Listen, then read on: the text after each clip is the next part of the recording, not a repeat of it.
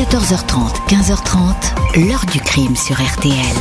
Jean-Alphonse Richard. C'est Marlon Brando lui-même qui a prévenu la police après le drame qui s'est déroulé dans sa vaste demeure de Bel Air sur les hauteurs de Los Angeles.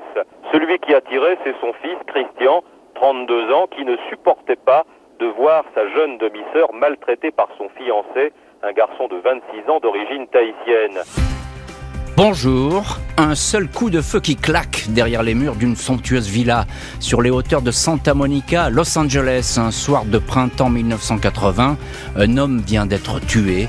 Il s'appelle Doug Drolet. C'est le compagnon de Cheyenne Brando, la fille adorée de Marlon Brando. Cette maison forteresse, c'est la sienne, celle où l'acteur le plus torturé et le plus cher d'Hollywood vit en quasi reclus. Ainsi commence dans ce luxueux huis clos un feuilleton criminel qui va conduire toute la famille Brando devant les tribunaux américains et même français. Le fils de l'acteur, Christian Brando, va être tout de suite accusé de ce meurtre, mais très vite, des doutes vont s'installer. La star va tout mettre en œuvre pour étouffer cette affaire, tout faire pour que sa fille ne soit pas inquiétée, quitte à modifier la scène de crime. Christian est-il réellement l'auteur du coup de feu? Et si Cheyenne elle-même avait tiré? Marlon Brando a-t-il échafaudé un scénario cousu humain pour les enquêteurs? Question posée aujourd'hui à nos invités. 14h30, 15h30. L'heure du crime sur RTL. Dans l'heure du crime aujourd'hui, meurtre chez Marlon Brando au printemps 1990. Le nom de la star la plus puissante d'Hollywood apparaît dans une sombre histoire d'homicide sous son propre toit. Son fils Christian va immédiatement apparaître comme le suspect numéro 1. Ce mercredi 16 mai 1990, aux alentours de 22h40, l'un des opérateurs du 911, le numéro des urgences, enregistre un appel en provenance du secteur de Santa Monica, dans les collines qui dominent Los Angeles et Hollywood. Mon fils a tiré sur quelqu'un, c'est un accident Venez vite C'est Marlon Brando à l'appareil. L'espace de quelques secondes, l'opérateur croit à une mauvaise blague. Puis la voix met les choses au point. Marlon Brando, B-R-A-N-D-O. Vous voulez que j'appelle? Quelques minutes plus tard, une première ambulance des pompiers surgit au 12 900 Mulholland Drive.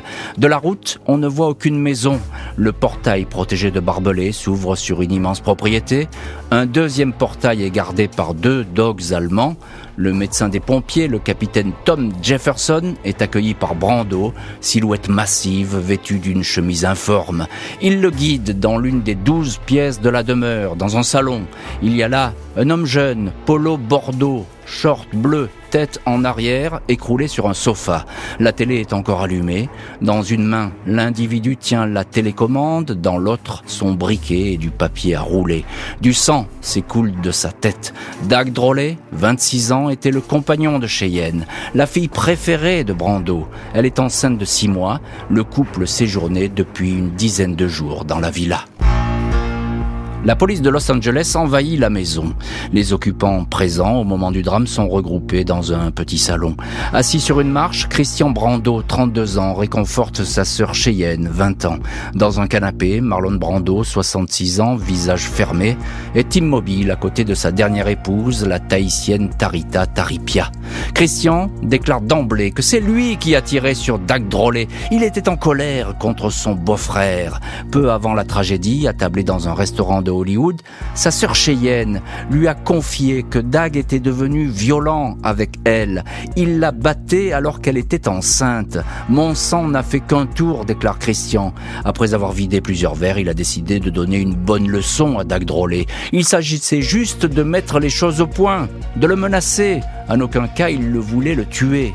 Dans le salon, il s'est emparé du Colt 45 qui était caché dans un coin. Il s'est approché de Dag qui regardait la télé. Ce dernier a tenté de s'emparer de l'arme. Ils se sont battus. Le coup est parti accidentellement. Christian est menotté. Est-ce que je vais passer le restant de mes jours en prison? demande-t-il au policier. Je ne voulais pas lui tirer dessus, je vous en prie. Croyez-moi. Les explications de Christian Brando laissent les enquêteurs perplexes. Pas de traces de lutte, contrairement à ce que prétend le fils de l'acteur. La victime ne semble avoir esquissé aucun geste de résistance. Il n'a pas eu le temps de réagir. Le coup de feu a été tiré à bout portant dans la pommette gauche. Marlon Brando était dans sa chambre, à l'autre bout de la maison. Il dit n'avoir rien entendu. C'est Christian qui est accouru pour lui dire que Dag était mort. C'était irréel. Il m'a raconté qu'il s'était jeté sur lui et que le coup était parti. Puis il m'a donné l'arme. J'ai aussitôt enlevé les balles. L'acteur indique s'être précipité ensuite auprès de la victime. Il a tenté un bouche à bouche, mais il était déjà trop tard. Dag Drolet était très gentil avec Cheyenne, c'était un garçon tranquille, témoigne-t-il auprès du détective Andy Monsu. Cheyenne Brando raconte qu'elle n'a pas assisté au coup de feu, elle était dans sa propre chambre, elle confirme avoir dîné au restaurant avec son frère qui a beaucoup bu. Elle confirme que Dag l'a batté, mais les policiers ne constatent sur elle aucune trace de coup, aucune échymose. Il m'a dit qu'il allait le tuer, mais j'ai pensé qu'il voulait juste lui donner une correction, dit brièvement Cheyenne. Elle est considérée comme une témoin importante. On l'avertit qu'elle devra sans doute être réinterrogée, mais elle va disparaître. Et on va voir que sans Cheyenne Brando, sans ce témoin principal qui s'évanouit finalement dans la nature, eh bien, l'enquête va vite boiter. On va vite détailler tout cela dans les chapitres suivants. Restons-en, si vous voulez bien, pour l'instant, sur cette scène de crime, la maison, ou plutôt cette forteresse de Mulholland Drive. Bonjour Stéphane Loisy. Bonjour. Merci beaucoup d'avoir accepté l'invitation de l'heure du crime et d'être aujourd'hui dans le studio de l'heure du crime. Vous êtes avocat au barreau de Paris et puis vous connaissez très bien cette histoire. Vous connaissez les célébrités. Vous en avez euh, défendu plusieurs. Alors, euh, Marlon Brando, à cette époque, il a 66 ans. Euh, c'est sans doute l'acteur le plus puissant et le plus énigmatique d'Hollywood. Et il est finalement témoin d'un crime dans sa propre maison. Qui est-il et comment est-il à ce moment-là, Marlon Brando? Bah, Marlon Brando, c'est le plus grand acteur au monde. Euh, c'est le l'acteur qui a révolutionné par son jeu euh, euh, le cinéma américain, qui est le père de tout ce qui a pu suivre par la suite. C'est une épave à l'époque, hein. c'est-à-dire que c'est quelqu'un qui est qui est en surpoids, c'est quelqu'un qui n'a plus véritablement de carrière, qui n'a plus vraiment de vie sociale, qui vit reclus, qui est un personnage au psychisme très fragile dans cette affaire et qui règne un petit peu en mode euh, chef de famille sur ses onze enfants et particulièrement sur les deux qui nous intéressent aujourd'hui. Et donc là, on a tout de suite le clan qui est réuni. Et effectivement, la personne qui dit c'est moi qui ai tiré, c'est tout de suite c'est Christian. Oui. Hein euh, Christian euh, s'accuse dès le départ. Il, vit à demeure là, Exactement. Hein, dans, dans, le Drive. Il vit, il a une carrière un peu ratée euh, de, de, comédien de sous Marlon Brando puisqu'il n'est que le fils d'eux.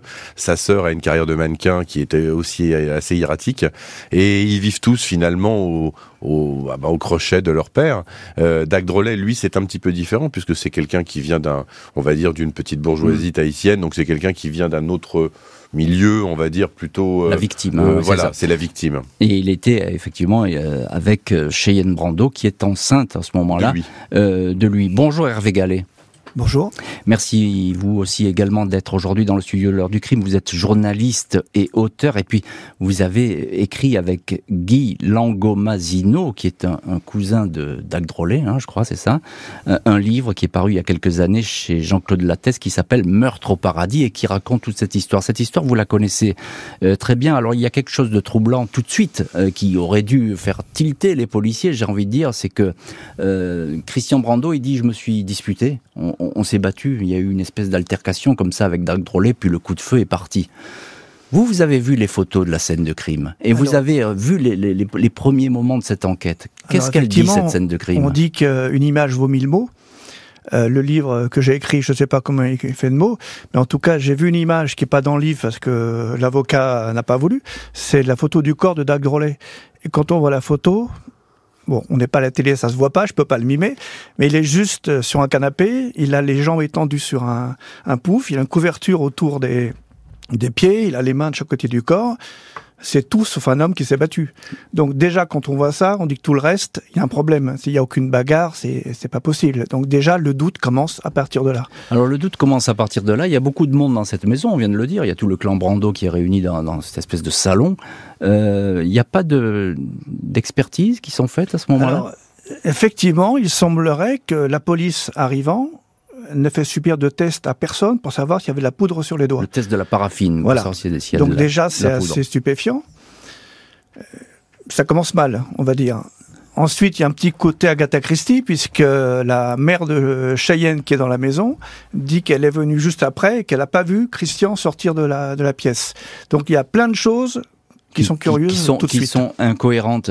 Euh, Stéphane Loisy, euh, avocat au barreau de Paris, euh, sur cette histoire, on peut dire bah, les policiers de Los Angeles, euh, ils marchent sur des œufs là. Ah, ils font très attention. Ils sont, chez, un- ils sont chez Brando, Ils sont chez Brando, qui est Brando est un personnage ingérable. euh, Il est tout, tout, toute son existence est, est vraiment véritablement devenu euh, presque confidentielle pour le coup. Euh, C'est-à-dire qu'il n'a plus de vie sociale. Donc effectivement, il y a une. Et puis il y a, il y a aussi enfin, le côté irascible de Brando qui est, qui est assez notoire.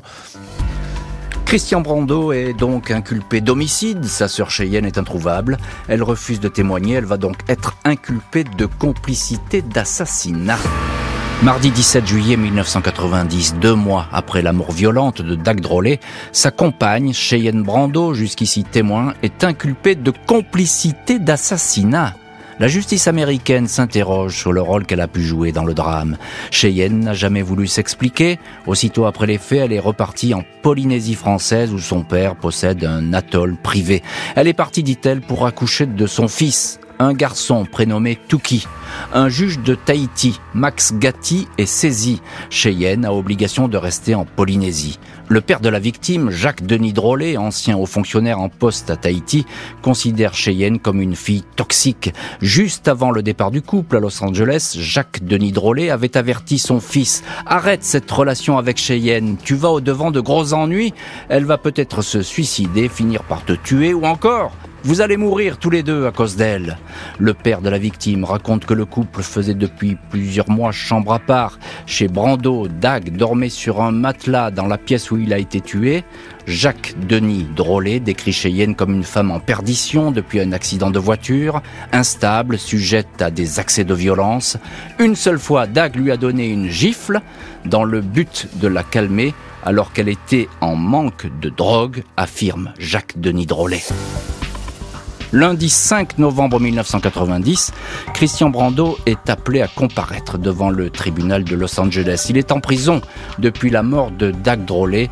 Tout versement de caution a été refusé par la juge. Marlon Brando a pourtant proposé plus de 1 million de dollars pour que son fils soit libéré. Il était même prêt à laisser sa villa en caution. Il n'y a aucune explication à ce drame, nous devons juste être forts et nous aider les uns les autres, fait alors savoir l'acteur juste avant d'apprendre que le procès de son fils est reporté. La juge indique que la témoin principale, Cheyenne Brando, a été conduite aux urgences dans un hôpital de Tahiti. Son état n'est pas critique, mais les médecins l'ont plongée dans un coma artificiel. Elle a absorbé une dose massive de tranquillisants, une tentative de suicide. Sur le banc de la partie civile, le père de la victime, Jacques Denis Drolet, voit à travers cette absence une tentative de diversion organisée par Marlon Brando lui-même. Jacques Denis Drolet affirme que l'acteur a mis sur pied un scénario minutieux pour faire croire à un accident. Cheyenne, dit-il, a été volontairement exfiltrée vers Tahiti pour qu'elle ne témoigne pas, explique-t-il Paris Match, pour qu'elle ne ruine pas la défense de son frère. Jacques Denis Drolet ajoute, il s'agissait d'évacuer un témoin capital et c'est ce qui vient de se passer. Deux mois plus tard, 7 janvier 1991, le procès très entendu de Christian Brando peut enfin s'ouvrir. Le procureur va plaider un crime prémédité, mais le procès, une nouvelle fois, capote. L'accusé, qui s'accrochait jusque-là à la thèse improbable d'un malheureux accident, plaide coupable d'homicide volontaire, décision qui, aux États-Unis, clôt le dossier. Marlon Brando, qui devait venir témoigner, n'apparaîtra pas en public, tout comme son épouse Tarita et leur fille Cheyenne, toutes deux présentes dans la maison le soir de la tragédie. L'avocat de la famille de la victime n'attendait pas beaucoup de leur témoignage. Jacques Denis Drolet, le père de Dag, ne décolère pas. Marlon Brando arrive à ses fins, dit-il, avec ses neuf avocats, il gagne du terrain, il évite à son fils la prison à vie, et tôt ou tard fera glisser l'affaire vers l'homicide involontaire. C'est une machination à la Brando, répète le père de Dag Drolet. 28 février, Christian Brando est condamné à 10 ans de prison. Et c'est une peine modérée qui passe mal du côté euh, de la partie civile qui n'a pas dit son dernier mot. L'affaire n'est pas terminée. On va le voir dans le chapitre euh, suivant euh, de l'heure du crime. Stéphane Loisy, vous qui connaissez bien cette affaire et qui vous connaissez bien la, trajectoire et la vie de Marlon Brando, vous êtes avocat au barreau de Paris. il est omniprésent, Marlon Brando. Hein. Il pour, protéger son fils et puis finalement Ah pour bah, que c'est- c'est le beau- boucler l'affaire. Ah, c'est un personnage très envahissant. Ça. Il, il va, c'est lui qui va d'ailleurs, euh, il va retourner les films pour financer ses frais d'avocat qui vont être totalement délirants dans cette affaire, et il va effectivement vouloir sauver ses enfants. Ça va être, ça va être véritablement son obsession. Même quand Cheyenne va partir en France dans le Limousin, euh, tout c'est un autre volet. En fait, il y, a, il y a le volet américain et puis il y a le volet français dans cette affaire. Oui, on va, on, va, y, on va y venir au volet français parce qu'il est, il est très important. Mais pour, pour l'heure, on a l'impression que bah, c'est lui qui dirige euh, presque les investigations. Ah, c'est lui qui dirige totalement les investigations. C'est véritablement, c'est la personnalité centrale. Il faut pas oublier que cette affaire, aussi tragique soit-elle, c'est un fait divers. Euh, il y aurait pas Brando dans cette affaire, Bien personne n'en aurait jamais Et Il parlé. n'y aurait pas la maison de Brando Il n'y aurait ça se pas passe la lui. maison exactement de Brando. Mm. Et puis et puis le mythe de Brando et puis euh, et puis aussi les, les défiances de Brando depuis des années qui amènent les médias à vouloir à un moment quelque part, comme on dit vulgairement, se faire Brando. Mm. C'est ça l'affaire. De, la, la véritable affaire, c'est pourquoi cette obsession. Il faut revoir les interviews de Brando à l'époque, qui se plaint. C'est c'est- c'est- c'est vrai, les images d'époque, hein, des années 90, où il est assiégé toute la journée par des journalistes. Mm. C'est-à-dire qu'il y a même plus de limite. Lui qui a toujours vécu de manière un peu euh, finalement éloigné de tout, euh, dans un atoll, etc. Dans sa forteresse, effectivement, à Mulholland Drive, il se retrouve véritablement assiégé midi et soir. Ouais, parce que c'est une affaire qui fait la une aux États-Unis Ah bah, et qui un- va faire même la une de façon internationale. On a un peu oublié aujourd'hui. Ah c'est oui, une affaire qui à l'époque fait un, un bruit euh, énorme. Alors, euh, vous le dites, chef d'enquête, Marlon Brando, hein, un peu le parrain. on- Parrain. On va en parler. Voilà. Le, le- le parrain de l'enquête. Euh, Hervé Gallet, vous qui êtes l'auteur d'un d'un livre paru il y a quelques années, Meurtre au paradis, qui raconte toute cette histoire. euh, il est puissant, Brando. Hein. Tout de suite, il a une armée d'avocats autour de lui. Je me souviens que le livre s'appelle Meurtre au paradis, mais il a failli s'appeler Les parrains du Pacifique. Donc ça résume euh, tout, parce que Jacques Denis Drolet, le père de Dag, est quelqu'un d'important à Tahiti, c'est un haut fonctionnaire, Mm. et dans mes souvenirs, c'est lui qui a négocié avec l'État français euh, pour le nucléaire à, à Mururoa. Oui, donc c'est quelqu'un qui, qui voilà, compte sur vraiment c'est quelqu'un qui est moins visible que Marlon Brando évidemment, mais là-bas il est très important. Donc c'est vraiment deux parrains qui s'affrontent. Euh, Il y en a un qui est plus médiatique que l'autre, l'autre est plus discret, mais la haine était euh, très présente. Alors, pendant tout ce temps, euh, Cheyenne, elle est partie à Tahiti. Elle, elle- elle- on ne peut pas l'atteindre. La, la- la- la justice américaine ne peut Elle pas l'atteindre. jamais été là où on l'a cherché en fait. Voilà, elle- elle- la justice américaine en tout cas ne peut pas l'atteindre. Elle a dit qu'elle était partie là-bas pour pour accoucher. Euh, elle est dans un état psychologique euh, extrêmement fragile. Alors ça, depuis très longtemps en fait, bien avant ça. Tout à l'heure vous avez parlé d'un accident de voiture, c'est vrai, et c'est, si j'ai bonne mémoire, c'est Dag qui conduisait. Elle aurait pris des, des éclats de verre dans le visage, elle lui en voulait beaucoup, c'était une femme splendide, elle avait pris des petits éclats de verre euh, dans le visage, elle en voulait beaucoup à Dag. Et en fait, c'était un couple passionnel euh, dans lequel la violence n'était pas exclue de part et d'autre. Hum, hum. Euh, on a, oui, on a, on a le sentiment, euh, Stéphane Loisy, que euh, ce couple, euh, une folie qui l'habite. Oui, hein, de toute façon, c'est une toxicomane, une fois de plus. Hein. C'est quand même un paramètre qui a été, qu'on oublie toujours de préciser. Elle est schizophrène, et elle a été diagnostiquée comme telle, et, euh, et, et toxicomane, ce qui est également le cas de son frère euh, Christian. Mm. Donc euh, ça, ça, ça explique aussi beaucoup de choses dans cette affaire. On est véritablement en deçà de, de, de- de- de- enfin, d'une vie de couple c'est très frustrant parce qu'aux États-Unis, dès lors qu'on plaide coupable, bah, la, la procédure s'arrête, hein, la, Ah oui. la machine judiciaire s'arrête. Finalement, on ne sait rien. Euh, on n'a que la parole à ce moment-là de, de Christian Brando. Bien sûr. Hein Au départ, pour lui, c'est un homicide involontaire et il va basculer sur l'homicide volontaire dès lors qu'il comprendra sur le conseil de ses avocats qu'il risque gros s'il ne négocie pas là-dessus. Donc ça va être finalement dix années d'une peine de prison. C'est une belle victoire puisque nul doute qu'il a tué euh, Je ne crois pas à la thèse de Brando. Je, n'y crois. J'ai jamais pensé que ce soit Brando qui puisse avoir tué son gendre. Euh, pas plus d'ailleurs de la complicité de Cheyenne qui, on va dire dans, dans- de manière générale, n'est pas euh, euh, quelqu'un d'assez psychologiquement équilibré pour avoir pu euh, préméditer un meurtre. C'est c'est ça la, la réalité. On est, on est d'accord, mais le fait est, c'est Hervé Gallet, c'est que, euh, on l'a dit tout à l'heure, hein, il faut le répéter, il n'y a pas eu de d'expertise sur place, il n'y a pas eu la, la balistique n'a n'a pas été saisie. Chacun on- dit ce qu'il a voulu rien- dire. On n'a rien ratissé du tout, euh, voilà. Hein. Et il y a eu mille versions différentes. Et Chaque protagoniste a eu plusieurs versions. Donc C'est ça n'a pas été c'est- simple pour la C'est police très frustrant, c'est ce que vous disiez. C'est très frustrant parce qu'à partir du moment où il y a cette négociation, le dossier est clos.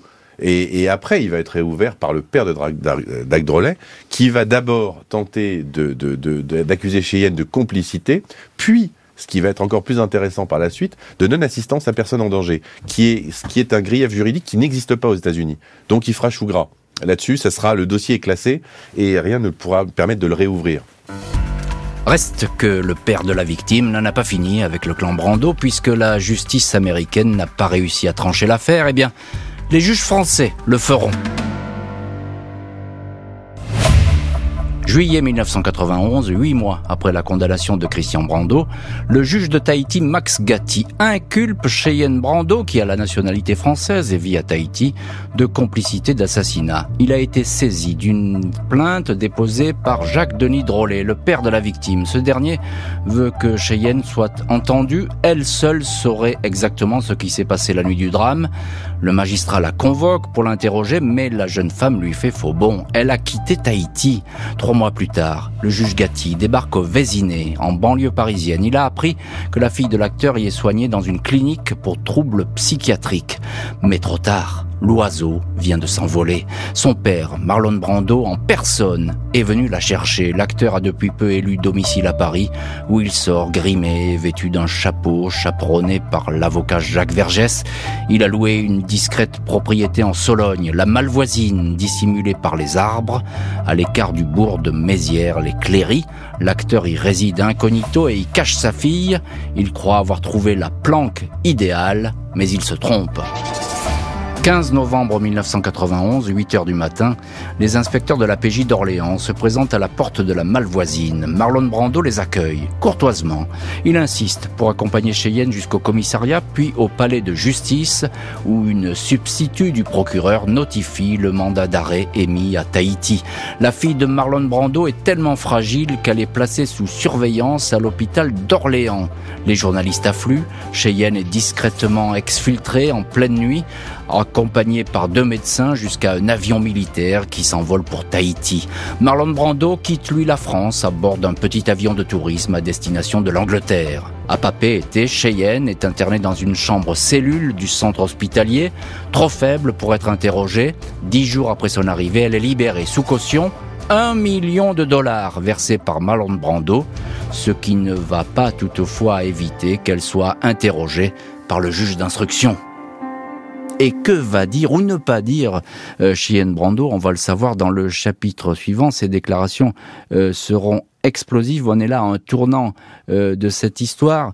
Euh, Hervé Gallet, vous qui avez écrit un livre sur cette histoire, les parents de Dag Drolet, ils sont très choqués par la mort de leur fils. Ils lâchent pas. Pour eux, c'est les Brando qui ont, qui ont tué. Il n'y a pas de doute là-dessus. Hein. Ah bah j'imagine bien, oui. Euh, pour eux, il n'y avait pas de doute, de toute façon.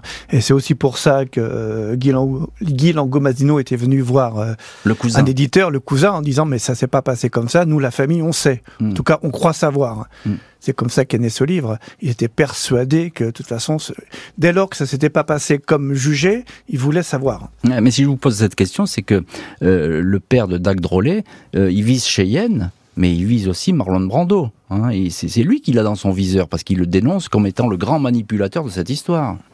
Euh, je crois qu'ils sont parlé après l'affaire, mais il y avait une telle colère, enfin en tout cas des drôlets contre les Brando, après ils sont plus jamais vus, plus jamais parlé. Mmh. Les deux parents.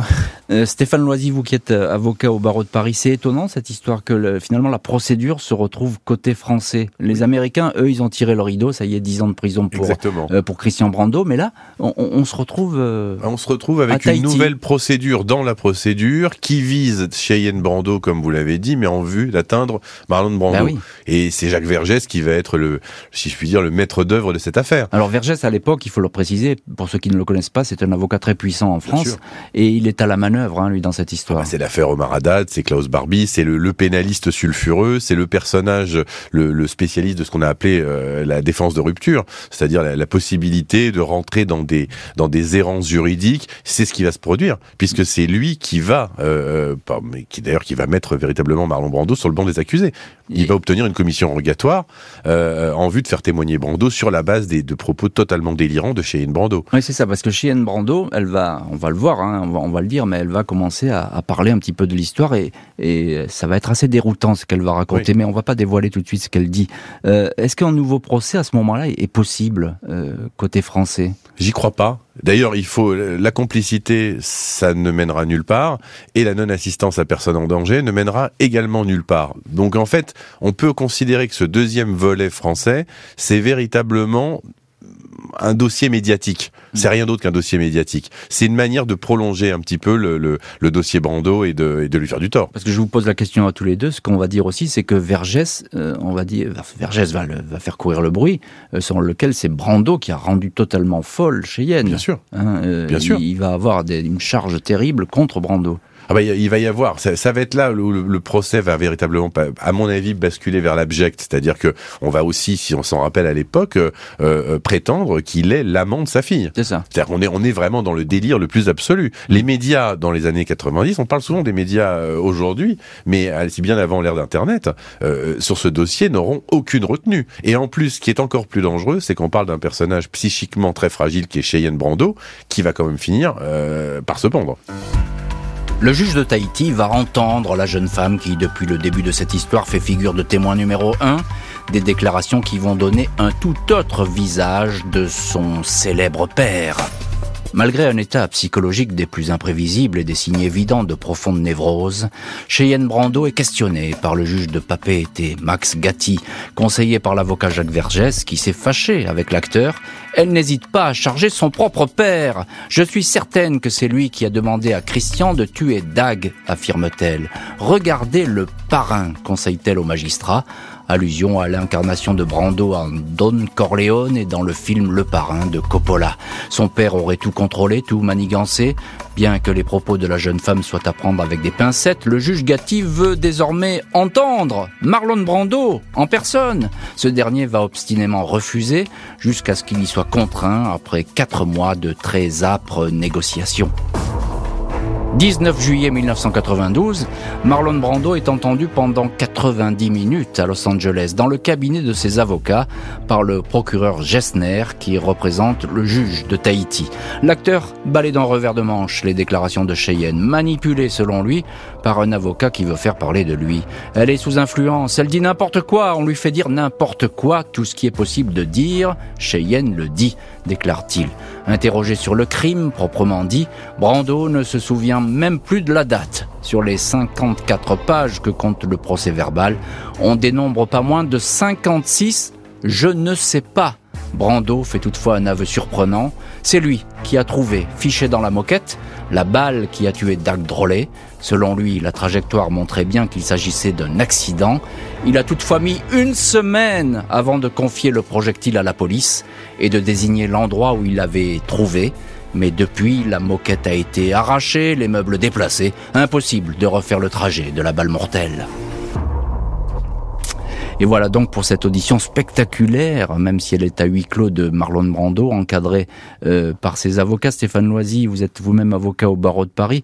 Euh, pourquoi est-ce qu'il a refusé systématiquement Brando de répondre au juge de Tahiti? C'était très simple. Oui, euh, mais parce que parce qu'il y voit un complot dès le départ. Dire que Brando est aussi paranoïaque, c'est aussi un détail. Il n'y a que des paranoïaques. Ils sont tous paranoïaques, schizophrènes ou drogués. ils ont, ils ont, mais c'est véritablement aussi, c'est ça aussi la, la, la particularité du dossier, c'est que on a scruté pendant pendant des mois et des mois euh, euh, les propos des uns et des autres, mais rien n'est cohérent dans cette affaire. Rien n'est cohérent. Mhm. Brando se dérobe parce que c'est aussi son image, c'est aussi une manière d'envoyer paître la justice, c'est aussi une manière, n'oublions pas, de se débarrasser de Jacques Vergès, qui a été au départ son avocat, comme vous l'avez rappelé. C'est-à-dire qu'on est véritablement amis, puis ils se sont fâchés. Exactement. Vergès euh, ne peut plus le supporter. Il prend Jean-Yves Le Borgne pour lui lui succéder. Vous voyez, il y a tout cette, toute cette espèce de de de de, de, de j'allais dire de ras-le-bol de Brando sur ce dossier. Est-ce que euh, les propos de, de, Cheyenne, Hervé Gallet, vous qui connaissez bien cette affaire, vous avez écrit un, bouquin là-dessus, euh, est-ce que les propos de Cheyenne Brando sont euh, cohérents Sont cohérents? Est-ce qu'ils sont acceptables? Ou bien elle dit n'importe quoi? J'aurais pas voulu être à la place du juge parce qu'en fait, elle répond blanc à une question et si le juge pose la même question après, elle répond noir. Donc il y avait des ah, disputes, il n'y en avait pas. Mm, mm. il voulait se séparer, il voulait pas se séparer. Voilà, c'était, euh, ça balayait à large.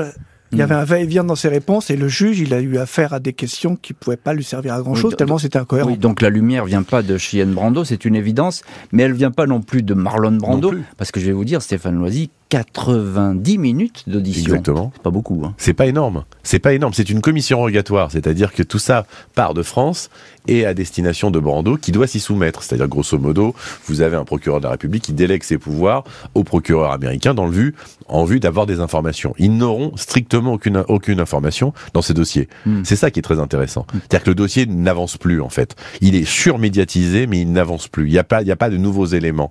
Il n'y a pas de, comment dire, le, le, le, le point essentiel qui va à un moment établir la culpabilité de Brando, de Brando père ou, euh, ou autre. C'est stoppé de ce côté-là. Il y a ce, ce, témoignage qui est troublant de Brando quand il dit j'ai trouvé la balle. Ça, il le dit pendant l'audition, dans les 90 minutes. Ça, dans ce coup, tout le monde tombe de sa chaise, mais j'ai trouvé la balle, je l'ai remise au policier, mais bon, euh, une semaine plus tard. Oui. Euh, on peut s'interroger là-dessus. Oui, il faut vraiment s'interroger sur ce que dit sur ce que dit Brando dans cette histoire. Je pense qu'il n'est pas euh, dans cette affaire tout à fait net, hein, pour pour dire la vérité.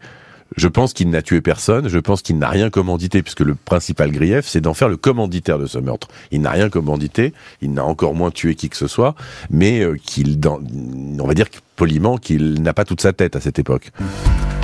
Et ce 23 mai 1993, Cheyenne bénéficie d'un non-lieu. Elle n'est pas reconnue comme complice de son frère dans la mort de Dag Drolet.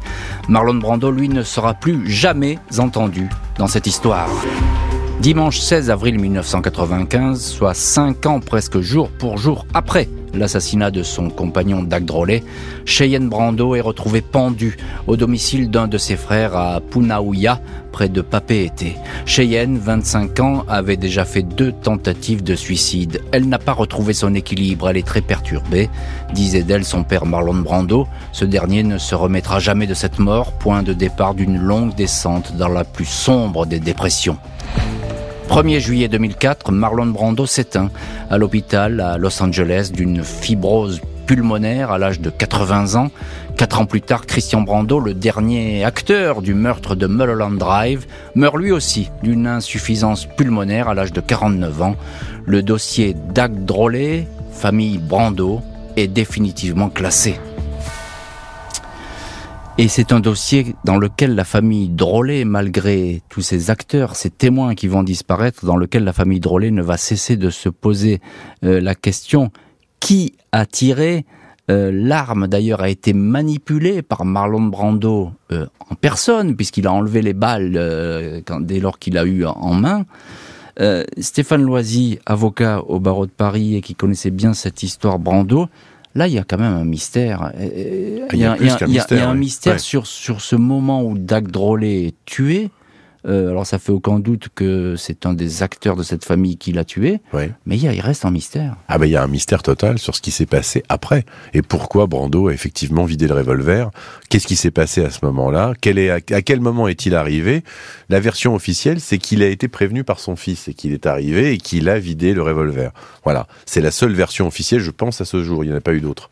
Alors vous, vous ne croyez pas, Stéphane Loisy, à, la culpabilité de Cheyenne, qui aurait tenu l'arme et finalement que tout le monde aurait voulu protéger, euh, son frère Christian en tête et puis Marlon son père après. Euh, mais est-ce que, euh, est-ce que Christian aurait pu être encouragé par son père. Possiblement. Et par Cheyenne. Possiblement. A tué Dag Drolet. Mais on n'a jamais trouvé dans ce dossier, je, parle sous contrôle puisque j'ai regardé ces, points-là, on n'a jamais trouvé euh, finalement le, critère d'intentionnalité. C'est d'ailleurs pour ça que cette, cette procédure n'est pas allée plus loin. D'intentionnalité de la part de Brando. Brando n'avait pas d'inimitié. Je parle de Brando, Marlon Brando, père. Il n'avait pas d'inimitié avec son gendre qui soit connu. Donc c'était véritablement le parrain de cette affaire, le chef de famille, le tribun. Mais il y avait finalement aucune raison pour lui de tuer. C'est quand même un, point essentiel dans cette affaire, de, tuer ou d'encourager au meurtre de son gendre. Sauf si sa fille chérie Cheyenne est venue lui rapporter des, choses euh, indicibles, à savoir qu'elle a été battue peut-être par euh, Oui, mais est-ce que ça établit de fait euh, le, fait qu'un père tue, tue son gendre? Hervé Gallet, on, on, le disait, il y a cette scène de crime qui a été euh, oubliée finalement, etc. Euh, on n'a aucun indice hein, qui mène euh, véritablement au, tireur, au, tueur. On a simplement les aveux de, Christian Brando dans cette histoire. Voilà, une phrase aussi, Brando a dit qu'il aimait son gendre comme un fils. Hmm. Ça, c'est un élément. Et Christian Brando chérissait vraiment sa sœur. Il la protégeait, il était plus âgé. Et peut-être que Marlon Brando n'a eu aucun rôle là-dedans. Peut-être que c'est juste Christian qui a voulu prendre sur lui les errements de sa sœur. Peut-être que Brando n'était là que témoin. Il a peut-être juste cherché à protéger sa famille. Euh, voilà. Mais hmm. en tout cas, Brando aimait son gendre.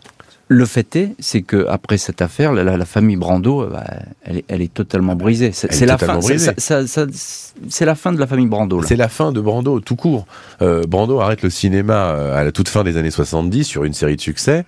Après, il n'y a plus de Brando acteur. Enfin, on va, il y a, il y a une dizaine de films qui sont euh, vraiment tous plus mauvais les uns que les autres, sur lesquels il prend des cachets délirants. La, la, la, la fin réellement de la carrière de Brando et de la vie de Brando, c'est à ce moment-là. Hmm. Après, le reste ne sera plus qu'une survie. Et c'est très émouvant quand on revoit les images où il annonce aux médias que sa fille s'est pendue. Je ne sais pas si vous avez vu ces images. Elles sont bouleversantes parce que je ne partage pas du tout l'idée que Brando ait pu surjouer cette affaire-là. On voit vraiment l'émotion, on voit vraiment la détresse d'un homme qui a été tout, qui n'est plus rien, et euh, sa carrière lui a échappé, et sa famille lui a échappé.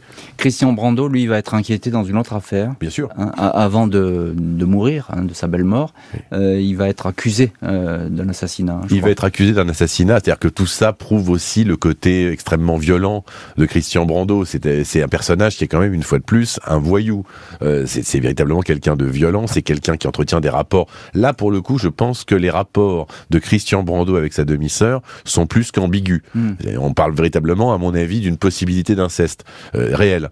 Et puis, c'est un personnage qui est viscéralement violent. C'est pour ça que pour moi, il reste le coupable, il reste l'instigateur de cette affaire, que Cheyenne et Barnum Brando aient fait corps avec lui, c'est pas improbable, c'est-à-dire le sens de la famille, c'est du Brando pur, hein, c'est le parrain. Euh, mais que ce soit lui l'instigateur de cette violence, c'est fort probable. Euh, Hervé Gallet, dernière question avec vous. Euh, vous aviez écrit ce livre Meurtre au paradis avec Guy Langomazino. c'est un cousin hein, de la famille Drolet, de Dac Drolet. cette famille Drolet, euh, encore aujourd'hui, elle a toujours cru euh, qu'il s'était passé quelque chose de bah, Le problème, c'est qu'ils n'auront jamais de réponse satisfaisante, de toute façon. Euh, ce qui est frappant dans cette histoire, c'est que d'un côté, il y a le paradis, il y a Tahiti, il y a la Californie, il y a Hollywood, il y a le cinéma, et de l'autre côté, il y a l'enfer, hmm. avec des personnages en souffrance. difficiles à suivre, à comprendre. Donc voilà, il y a enfer et paradis. Voilà, c'est un scénario au cinéma en fait. L'enfer et le paradis avec euh, l'affaire Brando aujourd'hui. Merci beaucoup Hervé Gallet, Stéphane Loisy d'avoir été les invités de l'heure du crime. Merci à l'équipe de l'émission. Justine Vignot, Marie Bossard à la préparation. Boris Pirédu était à la réalisation. L'heure du crime, présenté par Jean-Alphonse Richard sur RTL.